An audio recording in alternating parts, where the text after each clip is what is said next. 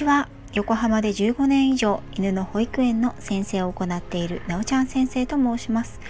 こちらの番組ではたくさんのワンちゃんや飼い主さんと関わってきた私が日本の犬と飼い主さんの QOL を上げるをテーマに犬のあれこれについて私個人の見解からお話ししています。時には子育てネタや留学時代や旅行の思い出話などもお届けいたします。さて今回はまず告知になります。明日6月22日火曜日夜8時半からコロナ禍で増加ペットの分離不安サラ先生となおちゃん先生で語る対策ライブ、ま、最近うちの子が私と離れたがらない。今も平気だけど今後が心配。どうしたら予防できますか？などなど。またペットのホリスティックケアに興味がある方はその方その道のスペシャリストであるサラ先生に直接質問ができる貴重なチャンスです。ということで明日はコラボライブになりますので今日はコラボライブの予習ペットの分離不安についてがテーマなのですが皆さんは分離不安という言葉をご存知でしょうか？これは文字通りペットさんが飼い主さんやご家族と離れることで不安を感じるというものです。といってもペットに話を聞いてそう答えているわけではないので実際にはそのように見えるような行動をとるということに対して言います。この分離不安は実は多かれ少なかれ特にワンちゃんは持っているものだと思います。というのは犬という生き物は群れで生きる動物なので親しい間柄の人や動物から離されて突然一人になることには不安を覚えるものです。特に子犬についてはたった一人で取り残されるという状況は命の危険さえ伴う本能的な危機です。ですから自宅に迎えたばかりの子犬が夜クレートやケージの中で夜泣きをして眠れないといったご相談はもっともなのです。成長し家族やパートナーとの信頼関係ができて自分の置かれた状況をはっきり認識でき安定した生活を送るようになると自然とこの子犬の時期の取り残される不安はなくなっていくというのが一般的です。ですが何らかの形で離れることへの不安が政権になっても残ったりいろいろな条件によって強くなってしまうことがあるんですね。分離不安とは一般的に状態へのネーミングですがこれが悪化してしまうと分離不安症という立派な病名がついてしまいます分離不安の目安となる行動は下痢や嘔吐部屋の中を荒らす破壊行動など特定の場所が多い。トイレ以外での場所の排泄。これは普段はトイレができている子に限りますね。吠えや遠吠えをし続ける。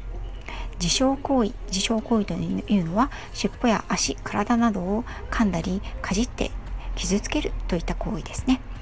こういった行為があります。ここで注意したいのは例えばトイレやお風呂などに行くと必ずついてくる。といった後追い行動とは少し違って飼い主さんが完全に不在で目に見えなくなる時に起きる行動としてよく知られています。あこれは分離不安じゃないんだ安心したというのではなくて後追い行動は分離不安の前哨戦つながっていく場合もあるのでご注意くださいね。分離不安への対策や予防というのが明日のコラボライブでお話しする予定ですがなぜこの分離不安が起きるのかその原因についてお話ししようと思います。先ほどもお話しした通り犬は特に自分一人で取り残されるということに本能的に危険を感じ不安になります。それは群れで生きる動物にとっては命の危険に直結するからです。群れで生きる生き物ですがその群れの多くは今は家庭犬にとっては人間ということになりますね。人間は人間社会のルールに沿って日常生活を送りますが犬からは不可解な行動をとります。ペットというピクサーのアニメーションがあるんですが主人公のジャック・ラッセル・マックスは主人公をとても愛しているのに主人は飼い主さんは毎朝決まった時間に出かけてしまう毎朝行かないようにマックスは頑張るんですがどうしても出かけることを止められない。毎朝決まった時間にどこへ行くんだろうと考えます。これはとっても犬の心理をよく表現しているなぁと私は思います。どうして会社や学校に行くのか、理解はできないけれどルーティンだから犬たちはある時間になると飼い主さんはいなくなりでもある時間になると帰ってくると学習します。このルーティンに沿った学習ができていれば犬は不安になりながらもそのルーティンに沿う生活をするようになるわけですがそのルーティンが突然変わったり不安定だったりまた飼い主さんの不在中や飼い主さんと出会う前に一人の時に怖い思いをしたりすることでこの分離不安は悪化していきます。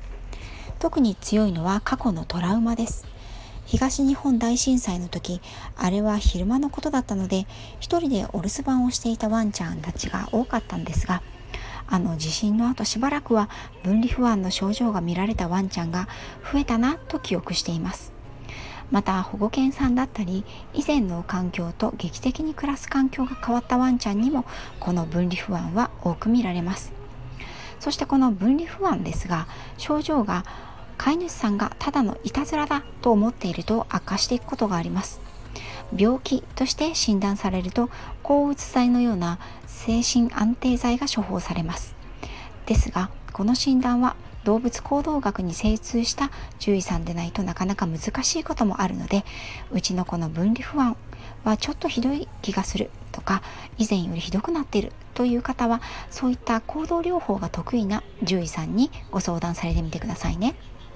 そこまで悪化する前であれば行動修正のトレーニングやホリスティックケアで対処することも可能です。全ての分離不安の原因は不安です。この不安の原因を取り除いてあげなければワンちゃんの症状は良くなりませんので帰宅後に荒れた部屋や排泄の失敗を見ても近所からクレームを受けてもワンちゃん自身を叱ることは決してしないでくださいね。また分離不安は私のイメージですが女の子よりも男の子のワンちゃん。犬種的には小型犬ちゃん。特にプードルちゃんに多い気がします。もちろん関わってきた犬種の中でプードルちゃんはとても数が多いので絶対ということではありません。分離不安は本能的な不安が関わることも多いのでどんなワンちゃんも陥る症状の一つですからこの人は僕を置いていかない。ちゃんと戻ってきてくれるという信頼関係をしっかりと築いていくことが予防の有効的な手段になります。それでは明日のコラボライブでは実際にどんな行動修正のトレーニングがあるのか信頼関係を築く方法と予防の仕方サラ先生によるペットと